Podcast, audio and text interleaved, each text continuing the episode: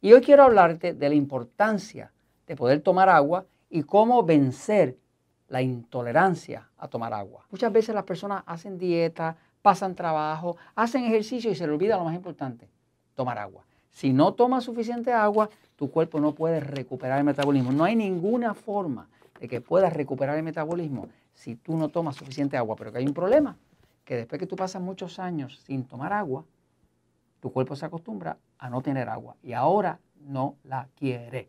Lo que quiero que sepas es que el cuerpo humano, su capacidad principal es la adaptación. El agua se sabe que es H2O. La O es la O de oxígeno y tiene dos átomos pequeñitos de hidrógeno.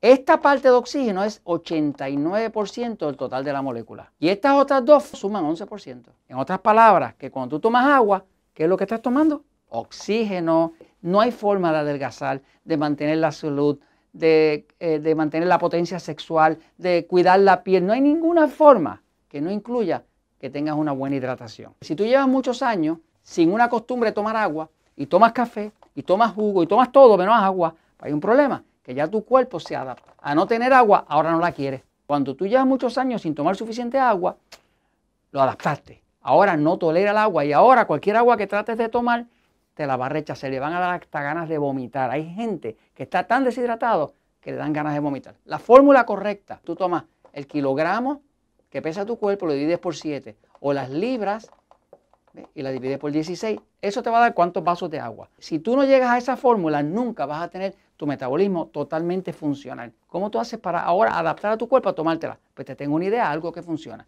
Es usar los gradientes. Los gradientes es que si tú dices, vamos a decir que tú dices, ok, mi peso es 70 kilogramos, por tomar un ejemplo. Lo divide por 7, quiere decir que me tocan 10 vasos.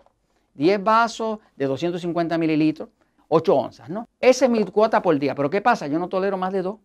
Yo no tolero más de 3. Pues ¿qué hace? Empieza si toleras 3 al día, empiezas con 3. Otro día lo subes a 4. Poco después lo subes a 5. En un momento vas a llegar a 10. Vas a darte cuenta que según tú vas acostumbrando al cuerpo a tener el agua, él deja de quejarse.